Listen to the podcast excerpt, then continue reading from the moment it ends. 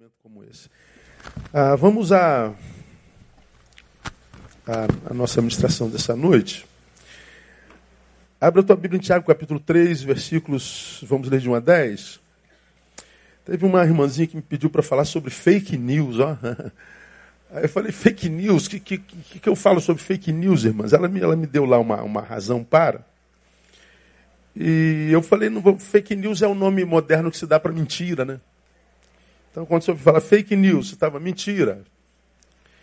E eu não vou falar sobre fake news, não, mas eu vou falar sobre a produção da nossa língua. E eu queria compartilhar com vocês essa, essa fala hoje. Nós vivemos um tempo em que a gente fala menos e tecla mais. Não é? E porque a gente tecla mais, a gente perde a sensação de que a, a produção do dedo não é a mesma que a produção da língua. Quando a Bíblia diz é, o que sai da boca do homem é que contamina o homem, é, a boca é um dos órgãos, o, o texto vai mais além. Hoje, é, se a Bíblia fosse escrita hoje, poderia escrever o que o dedo tecla é o que contamina o homem. Porque o que eu teclo sai de mim, o que eu falo sai de mim.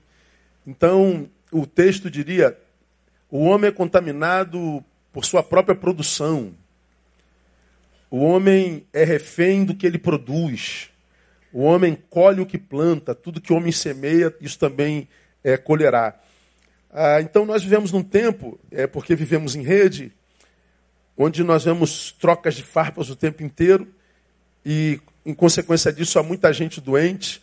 Nós vamos falar um, um pouco mais tecnicamente sobre isso, uma das dos fóruns que a gente terá esse ano, a gente vai falar sobre os efeitos da tecnologia no homem contemporâneo. Vamos falar das doenças modernas adquiridas pelo uso da rede, algumas absurdamente assustadoras, não é? e que já estão por aí como matéria de universidades, porque já são é, realidades que produzem sequelas biológicas e mentais, portanto já são objeto de estudos, e a gente vai ver o, quanto nós que vivemos nesse tempo somos refém da tecnologia e da rede na qual a gente habita. Muita gente sendo desconstruída, perdendo gente boa, perdendo gente querida, perdendo família, perdendo saúde, perdendo nome, perdendo tudo. E por causa da produção dos dedos, nós somos produtores de mentiras e de maledicências e tudo mais.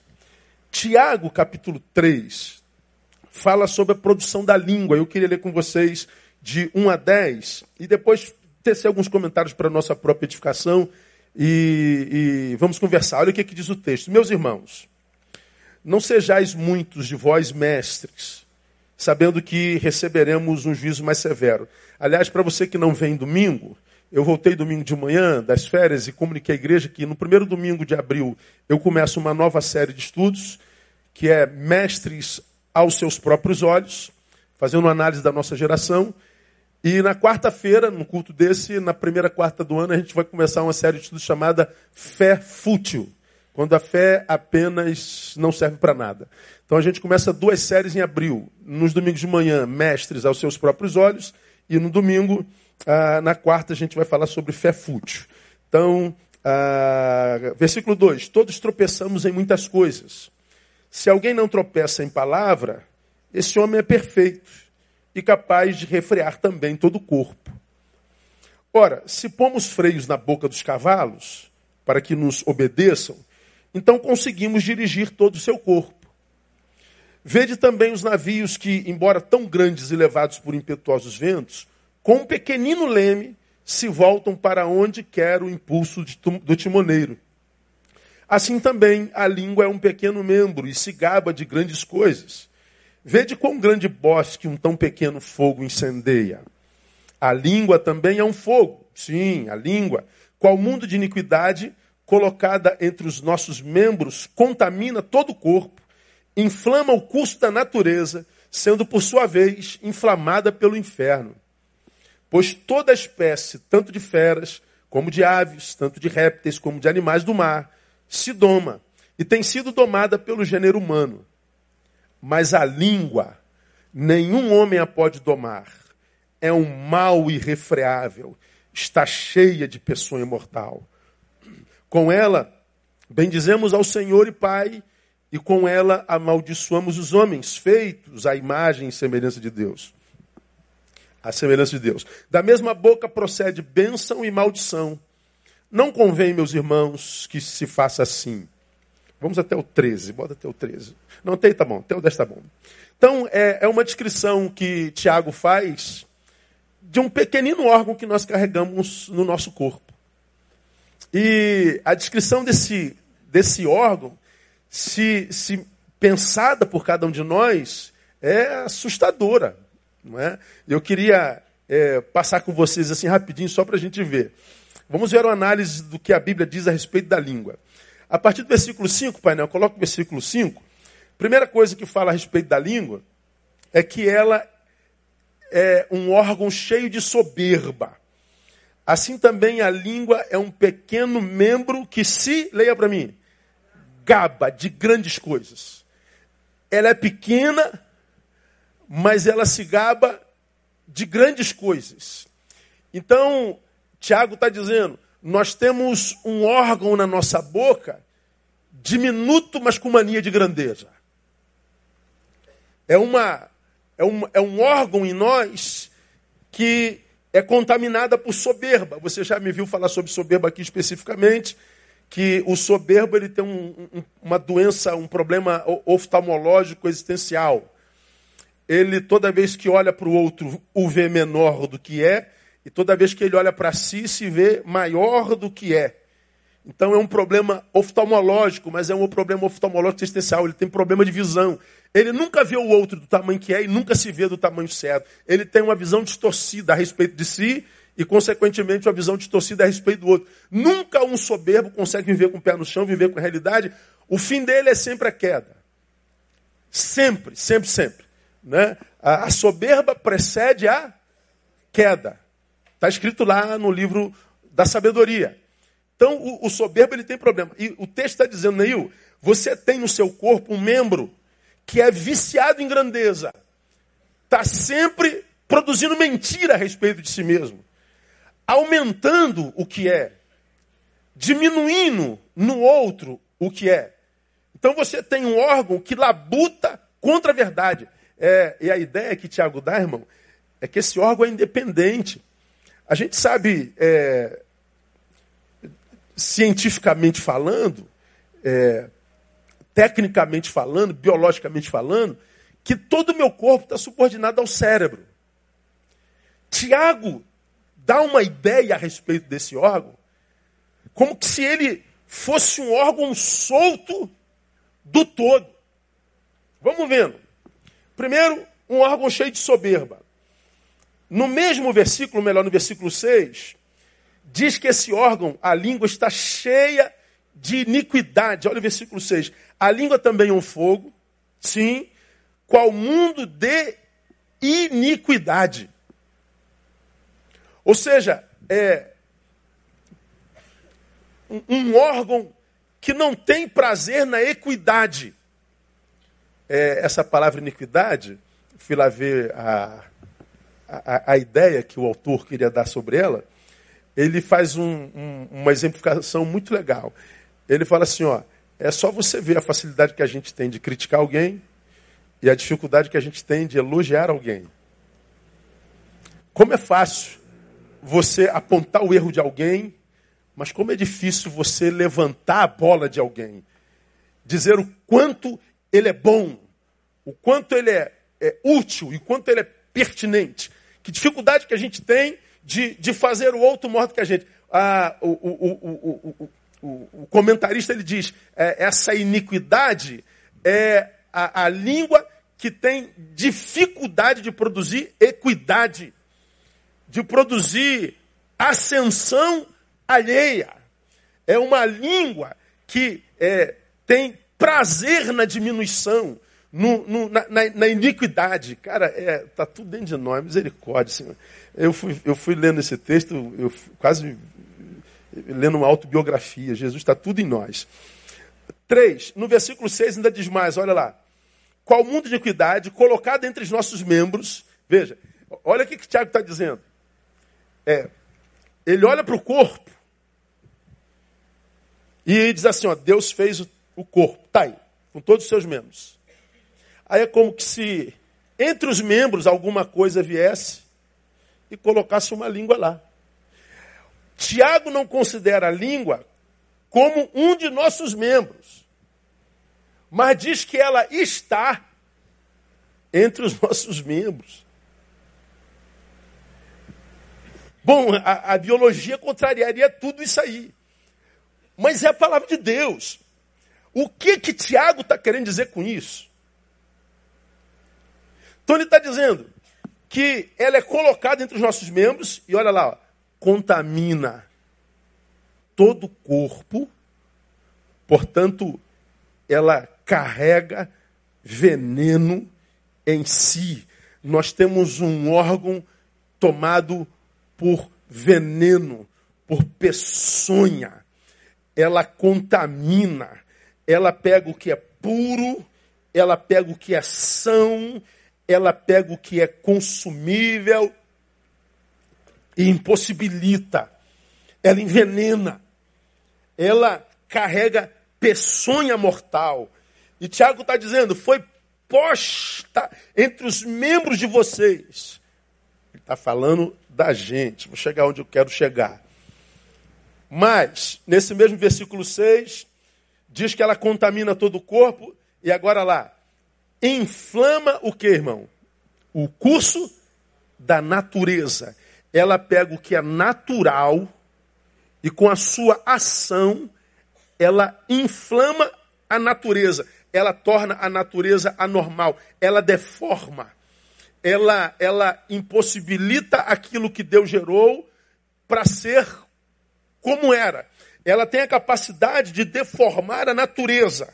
Ela tem a capacidade de, de monstrificar o que é humano, de, de, de, de, de deturpar a imagem. Ela tem a capacidade de mudar o curso da vida, da natureza.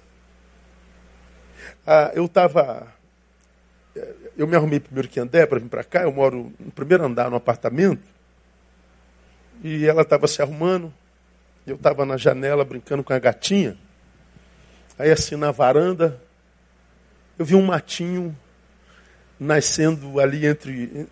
entre como é o nome dessa pedra aqui? Mármore não. Granito. Aí tem um granitozinho assim na, na varanda. Aí na frestazinha do granito, já tinha uma árvorezinha em pé. Falei, caramba. Eu, aí eu pensei assim, rapaz, como é, que, como é que a vida é forte, né? Se houver um espaçozinho, ela brota. Qualquer cantinho, a vida brota. A natureza, ela se recompõe.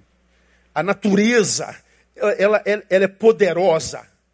A, a, as eras já, já, já, já passaram pela Terra, era glacial, acabou com o dinossauro, acabou com a vida na Terra, passamos por séculos como uma pedra de gelo, mas acabou a era glacial. A, a, a natureza volta a se recompor. Estávamos em Nova York a última vez que nós fomos lá, aí a gente deu uma passeada, o cara falou, pastor, isso aqui na, na, na, na no inverno fica um metro de, de neve. E a gente estava no verão, na casa dele tinha um jardim lindo. E você vê que ele cuida como quem cuida com, com, com, com, a, a tesourinha e parece que ele limpa as folhas com cotonete. Ele, ele vive de jardineiro. Então ele coisa mais linda do mundo. Aí eu falei, cuide no inverno. Ele falou, no inverno morre tudo. Quando acaba a neve, está tudo seco. Eu tenho que fazer tudo de novo. Todo ano eu faço tudo de novo. Todo ano morre tudo de novo. Como eu estava na época do verão, estava tudo lindo. Como quem diz, morreu tudo há pouco tempo, mas já está tudo vivo de novo. A natureza é assim, mas o texto está dizendo que a língua tem o poder de deformar a natureza, que é absurdamente poderosa. Olha o que, a gente tem na nossa boca. Vamos mais. 6, ainda no versículo 6. Ela está entre os nossos membros, contamina o corpo, inflama o curso da natureza, sendo por sua vez, leia para mim, Não, não entendi. O, inflamada pelo inferno. Aí que eu acho que Tiago entra. Tiago entende que é, essa língua é como se fosse algo solto em nós. E que ainda que nós sejamos um corpo nele, há um membro em mim que mesmo que eu esteja nele pode ser inflamada pelo inferno.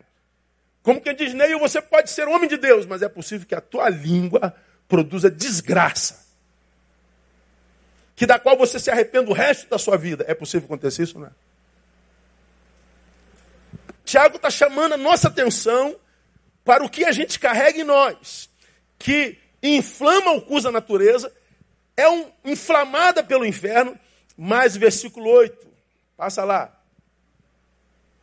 Mas a língua nenhum homem a pode domar, é um mal irrefreável, ou seja, ela é traiçoeira. Ela está muito bem agora por um tempo, mas quando você pensa que já está controlada, ela vem dá um bote e contamina a tua vida, desconstrói a tua vida, acaba com a tua vida. E às vezes a gente diz: Meu Deus, onde é que eu estava com a cabeça quando ela é traiçoeira? Diz mais, mais dois pontos dela. Versículo 9, bota aí, painel.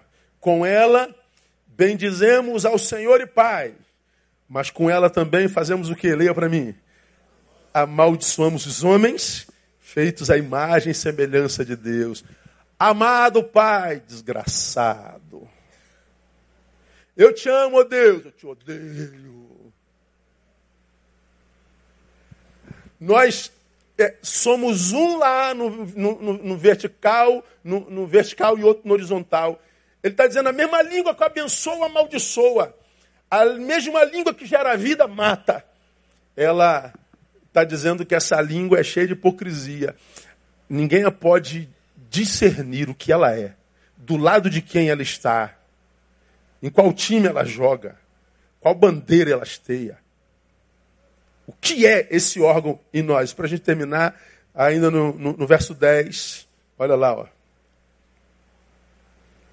Da mesma boca procede bênção, da mesma boca procede maldição. E Tiago diz: não convém, meus irmãos, que seja assim. Então, eu gosto dessa última frase. Não convém, meus irmãos, que seja assim porque ele está dizendo, Neil, você carrega essa desgraça dentro de você, que é capaz de produzir tudo isso em você, com você e através de você. Mas não precisa ser assim se você é, souber domá-la. Talvez por causa dessa descrição de Tiago, é que o sábio Salomão já tinha falado lá em Provérbios, ele não tinha lido Tiago, evidentemente, mas eles serviam ao mesmo Deus, estão debaixo da mesma revelação. Certamente Salomão já sabia do poder que a língua tem, e ele escreveu em 18, 21 de Provérbios, um versículo que eu e você conhecemos muito bem.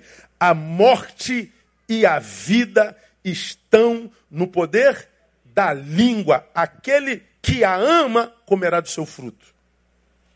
A morte e a vida estão no poder da língua. Então ele está dizendo: se eu amo a vida, essa língua vai servir para minha edificação. Mas se eu uso a minha língua para maldição, eu estou dando declaração de ausência de amor próprio. Esse texto diz, irmãos, que nós temos o poder da morte, o poder da vida, a gente usa esse poder como a gente quiser. Ele habita a nossa essência, a língua. Eu acho que isso era um, uma reflexão que a gente tinha que fazer, acho que todo mês, pelo menos, para a gente lembrar o que, que a gente é e o que a gente tem dentro de nós. O papel da língua, em grande escala, é vender imagem. E vou relembrar o que vocês já aprenderam aqui. Vender a imagem dos outros, quase sempre com maledicência. E você já aprendeu aqui de forma repetida e você vai me responder com certeza, quer ver? Ah, o maledicente é o quê? Quem se lembra? Diga. É um assassino que eu não me canso de dizer isso. Por que, que é um assassino? Ele pega, pega, pega a, a Jair e que está sentado do lado do, da, da, do, do Romão E o Jair, do lado do Romão, está falando do Paulo. E o que que Jair está falando a respeito do Paulo? Ele está aqui cochichando com o Romão, dizendo que o Paulo não presta. O Paulo, ele ele ele está falando mal do Paulo. Romão não conhece Paulo. Romão nunca esteve com Paulo. Mas o Jair, não, esse, esse aqui a gente é boa pra caramba, não, esse aqui, esse cara é nota 10. Vamos botar o, o, o Joir, não é você não, tá bom? O Joir, que é outro, está falando mal pro Romão do Paulo. Romão nunca esteve com Paulo. Ele se encontra com Paulo um dia, ele já chega perto da pessoa com a qual ele nunca esteve, com uma imagem construída a respeito do Paulo. E se o que o Joir falou pro, do, do Romão para o Paulo, ele falou no sentido de quê? De matar o Paulo no coração do Romão. Então o maledicente, ele é o assassino do outro no coração alheio. Ele é uma praga, cara. A gente fala de maledicência, a gente fala de fofoca, a gente fala de, de gente que tem língua grande, a gente brinca, mas nós estamos diante de um pecado que produz assassinatos afetivos. O maledicente mata o outro no coração alheio. E o problema disso é que é possível que esse Paulo aqui fosse exatamente aquele a quem Deus queria usar para abençoar o Romão numa questão presente ou numa questão futura. Só que o diabo já matou o Paulo no coração do Romão. De modo que, se o Paulo se aproximar do Romão, o Romão já constrói um muro para que Paulo não chegue. Ou seja, Romão está destruindo o seu próprio futuro. Porque Paulo era o instrumento que Deus queria usar para abençoá-lo lá na frente, por um problema que ele viria a passar e que só Deus sabia. Mas o maledicente já matou a resposta e a provisão no coração deste aqui. Está dando para entender o que eu estou falando, sim ou não? O maledicente é um desconstrutor de futuros. O maledicente é um construtor de solidões. O maledicente é um assassino. E qual é o problema do maledicente fofoqueiro? Esse é o pecado mais difícil de se ver e de se achar confessores. Você já viu alguém confessar que é fofoqueiro?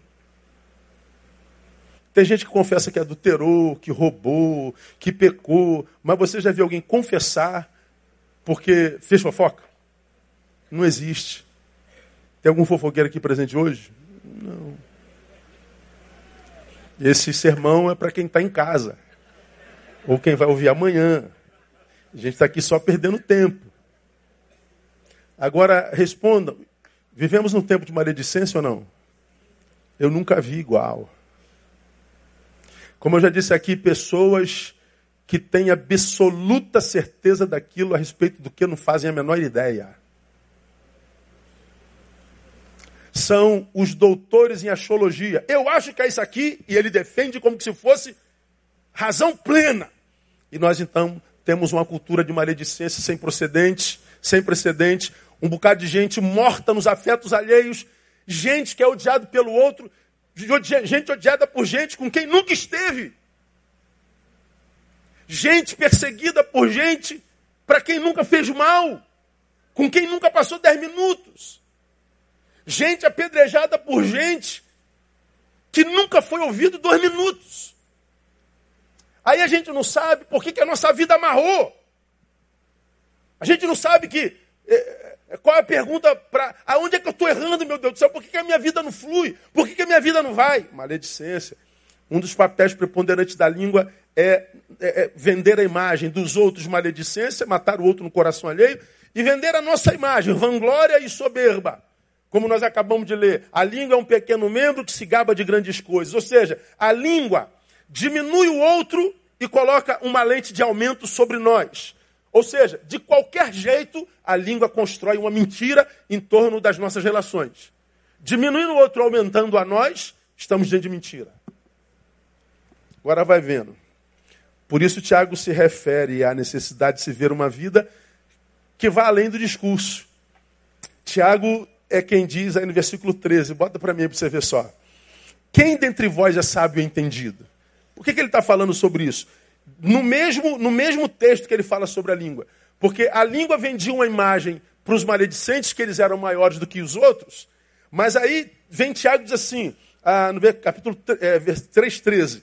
Quem dentre vós é sábio e entendido? Aí ele diz lá, mostra pelo seu bom procedimento as suas obras em mansidão de sabedoria. Então ele está dizendo que a vida de um sábio, a vida de alguém que é de fato, não se mostra pelo discurso, pela verborragia, pelo uso dessa língua que é inflamada pelo inferno, que produz realidades mentirosas a respeito do outro, a respeito de si mesmo. Mas essa, essa, essa vida de sabedoria, essa vida de qualidade, ela não é mostrada por discurso, mas por bom procedimento. A gente vê Deus na vida de alguém, não de alguém que fala, mas de alguém que vive. Eu acho que o evangelho contemporâneo tem se tornado um evangelho muito verborrágico e muito sensitivo. A gente gosta de falar e a gente gosta de sentir, mas a gente não vê a qualidade de vida no sujeito.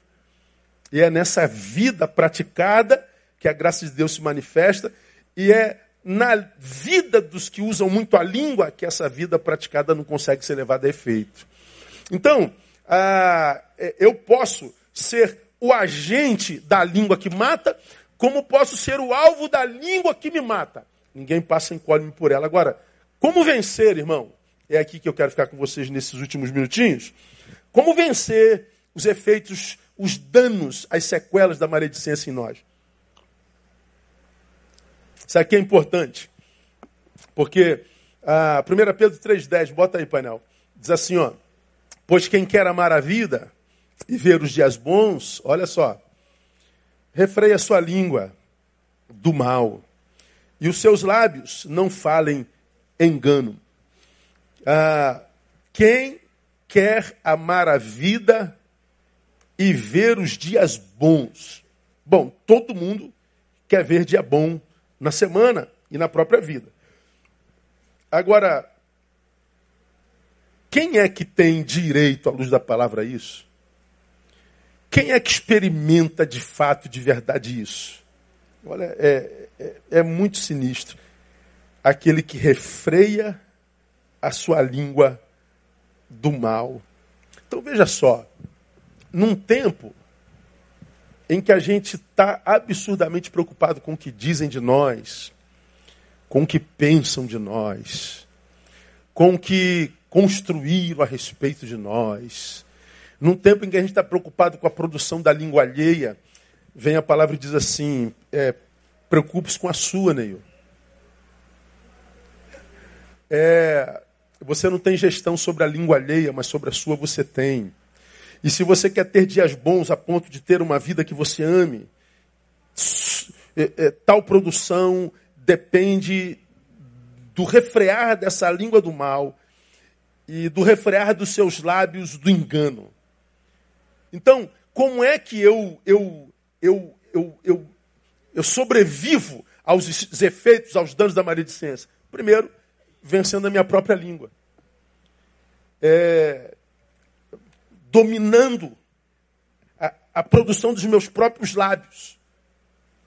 Eu me livro do poder da tua língua, cuidando da minha.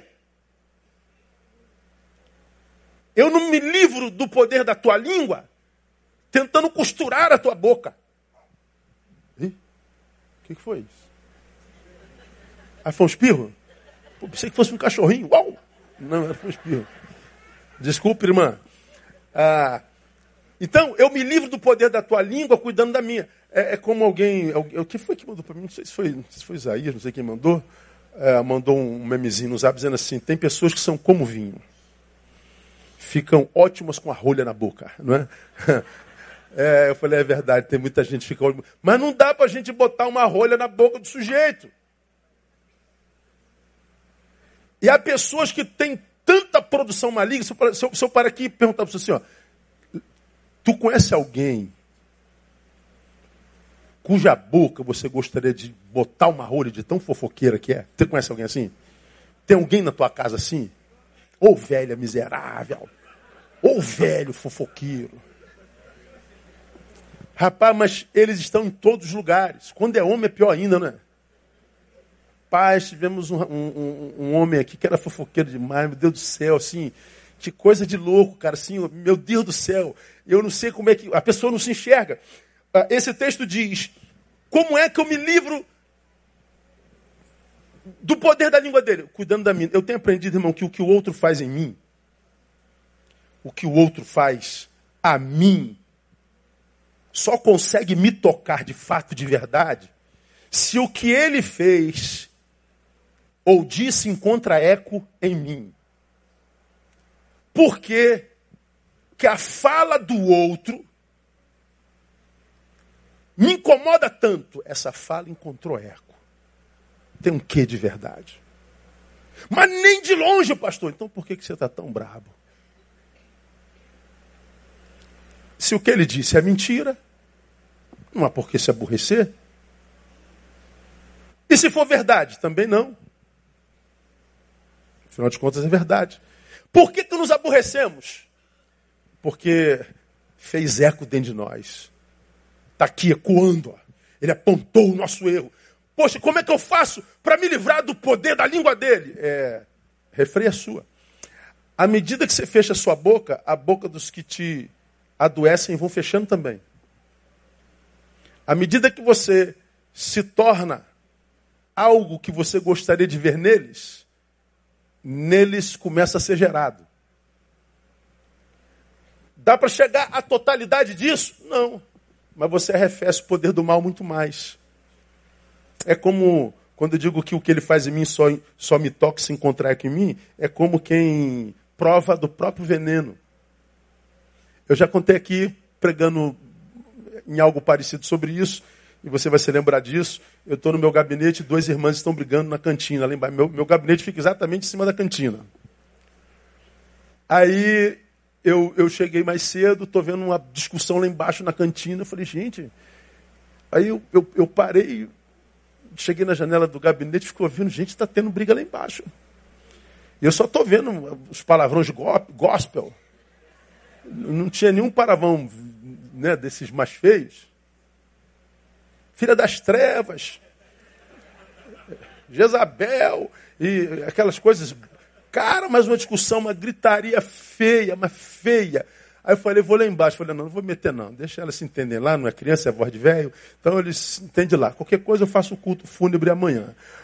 E estão lá na maior discussão. Daqui a pouco eu estou vendo o barulho na escada, escada de ferro, subindo.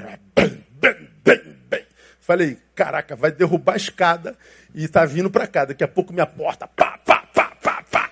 Falei, gente, vai derrubar a porta. Aí eu abri a porta, uma irmã entra igual uma, uma possuída. Aí, mas não estava não. Ela estava brava, porque discutiram, discutiram, discutiram. Pastor, só tem que ir debaixo daquela, daquela tal. Ela falou uma, uma, palavra feia lá, não era palavrão, mas não era agradável. Porque ela. Aí no, no final, porque ela me chamou de gorda. Puxa, me chamou de gorda. Você vê, a gente vai discutindo, discutindo, discutindo, discutindo, acabou o repertório, vamos ofender. Qual era a ofensa mais grave que se faz para uma mulher? Gorda. Não se chama mulher de gorda, chama? Não, chama de fortinha, de, de gostosa, alguma coisa assim, tal. Mas chamou de gorda. E o senhor vai ter que ir lá embaixo, porque não sei o quê, porque não tem bababá. Eu falei, não vou não, irmão, não vou não. Não vou não. Já está feito, não está, irmã? Vamos aproveitar para aprender? Do que ela chamou irmã? Gorda. Ela mentiu, irmã. Fala a verdade, irmão. Na boa, com respeito, irmão, fala a verdade. O senhor está do lado dela. Eu nem sei quem é irmã que falou. Não sei quem foi que chamou, quem chegou Não, pastor, eu estou um pouquinho acima do peso. Tá? Então, ela não mentiu, né? Quer acabar com o poder dela? Emagreça. Enfia na cara dela sua magreza. Acabou que ela riu, eu não precisei descer. Eu não sei quem é a outra até hoje. E a gordinha sobreviveu. Você quer acabar com o poder do outro na sua vida? Não dá razão para ele te apedrejar. Agora, aquele que com ferro fere, com ferro será ferido. Aquele que é maligno no, no teclar, aquele que é maligno no falar, aquele que é maligno no apontar, provavelmente morro exatamente ou por uma dedada, ou por uma palavra seta, ou por uma pedrada. Ninguém escapa disso. Então, como é que eu, eu, eu, eu sobrevivo a isso, pastor? Eu primeiro venço a minha própria língua. Refrear a língua é necessário, porque os frutos da língua são sempre inevitáveis, sempre voltam. E mais, os frutos da língua se multiplicam absurdamente rápido. Diz aqui, daqui a pouco está lá rápido. Produzindo as construções que, que, que, das quais a gente se arrepende muitas vezes amargamente. Então, ah, eu preciso, se eu quero ser curado no mundo de maledicência e passar pelo meio dele incólume, de modo que o que digam não toque, é, eu tenho que refrear minha língua. Como é que a gente faz isso, pastor? Eu dou duas sugestões para você que se admite linguarudo. Primeiro, admita que a sua língua tem sido má. De repente, seu marido, sangue bom, está dizendo assim, amor, acho que você está falando demais. Segura aí, ouça. Às vezes sua mulher é sangue bom, equilibrada.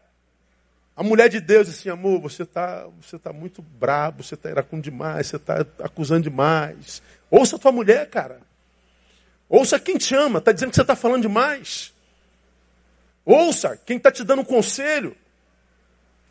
Porque quem ama dá conselho, quem não ama, critica, joga na cara. Então, por amor a quem te ama, ouve.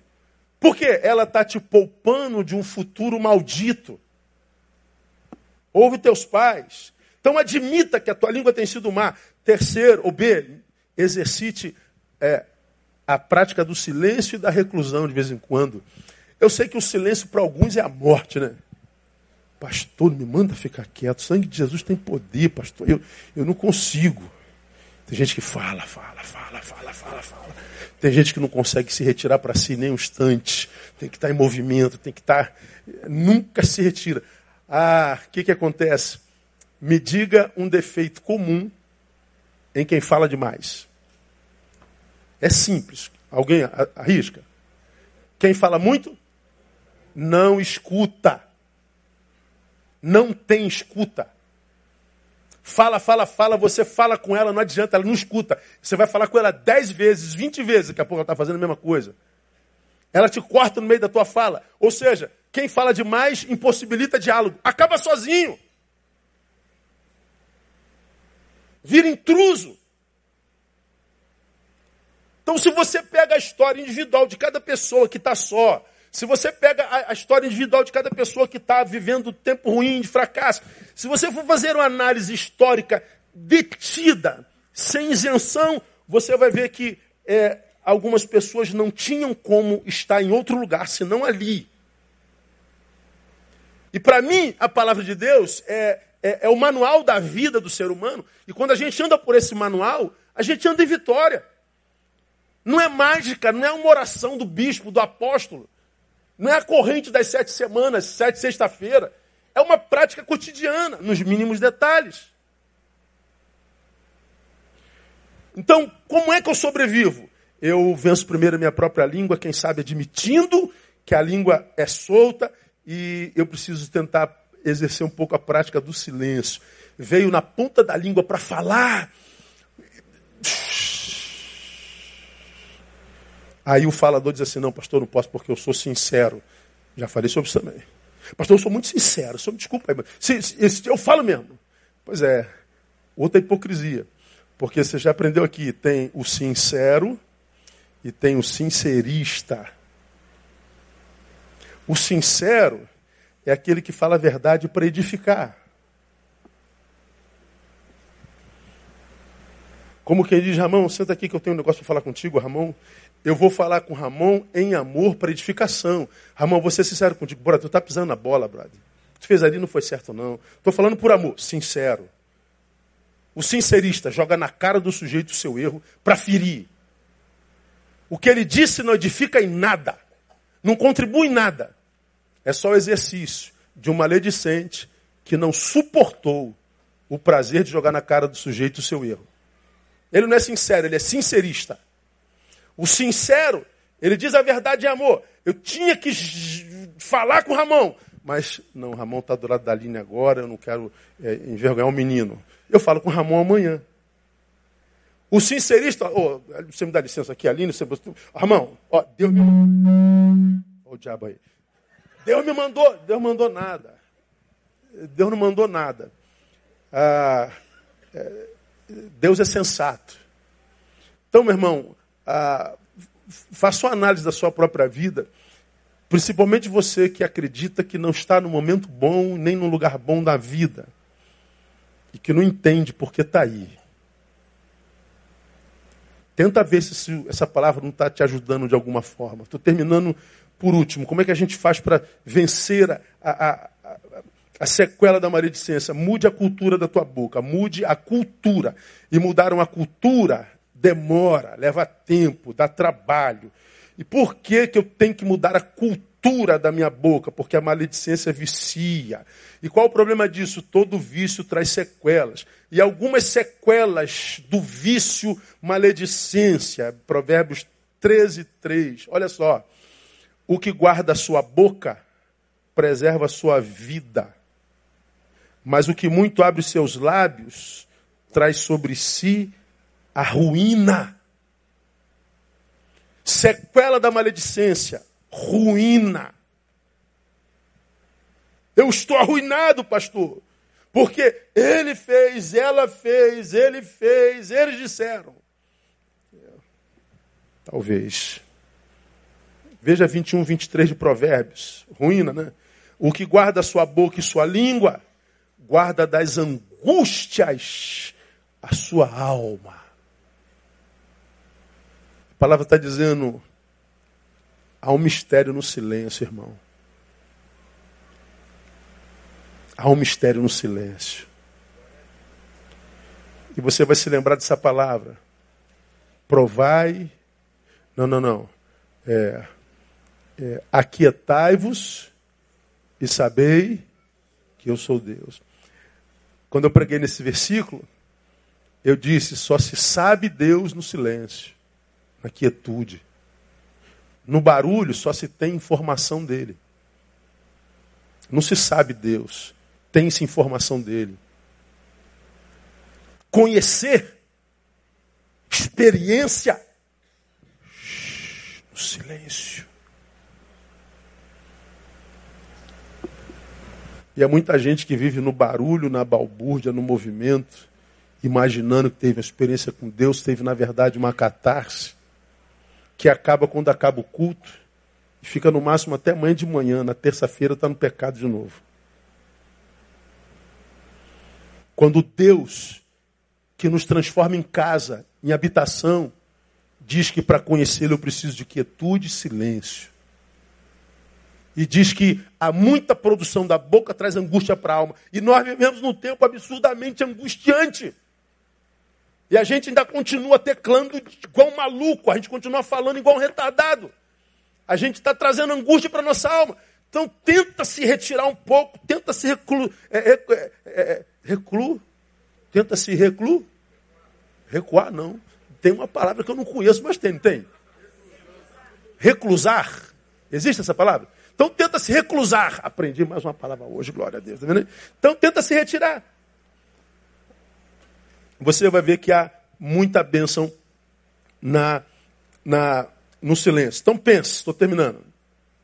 Se a produção da língua gera ruína, se a produção da língua gera angústia, analisando a forma como a utilizamos enquanto sociedade hoje, pense, tem como a vida estar diferente do que está hoje? Quando a gente analisa a produção de uma sociedade como a nossa, que vive em rede, em mídia, tem como não estar angustiado? Tem não, irmão. Tem não. Então acho que a oração que a gente tem que fazer é Salmo 141, 3, terminei.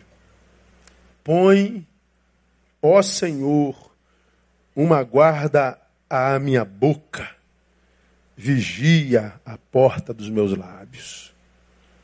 Dizendo, Deus, se eu tenho esse órgão no meio do meu corpo, cheio de soberba, se eu tenho esse órgão cheio de iniquidade, de veneno, deturpadora de rumos, ponto de contato do inferno,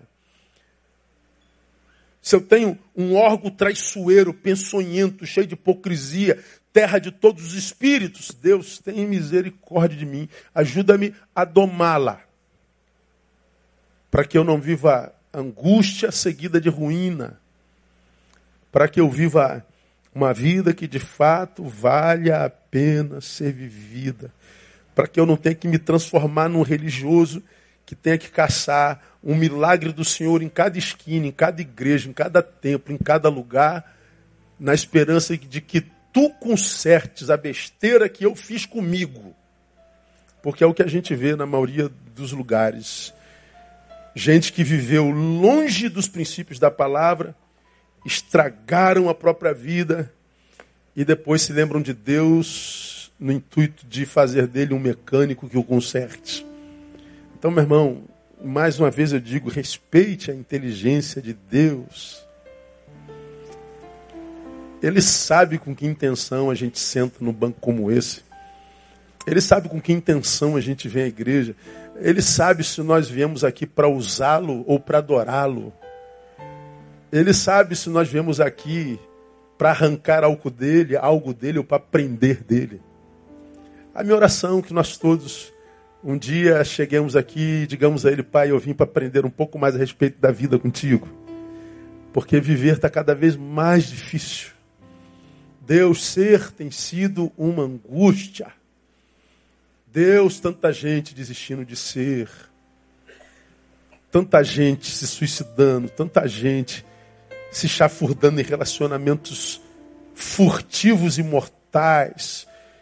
Tanta gente se afastando de gente fonte, de gente na qual se alimenta.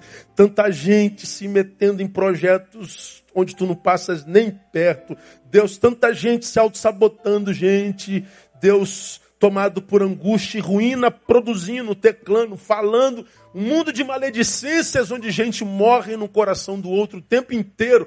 Um mundo de solidão.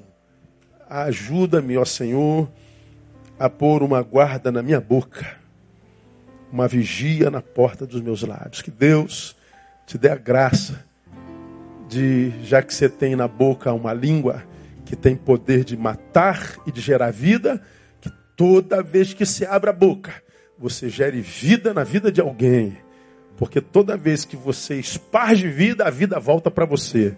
Toda vez que você edifica alguém, essa edificação volta para você. Toda vez que você acende alguém, alguém vai ser usado para acender você nos tempos mais difíceis. Que Deus te abençoe com uma boa produção bucal, no nome de Jesus. Aplauda ele. Vamos ficar em pé e vamos embora para casa.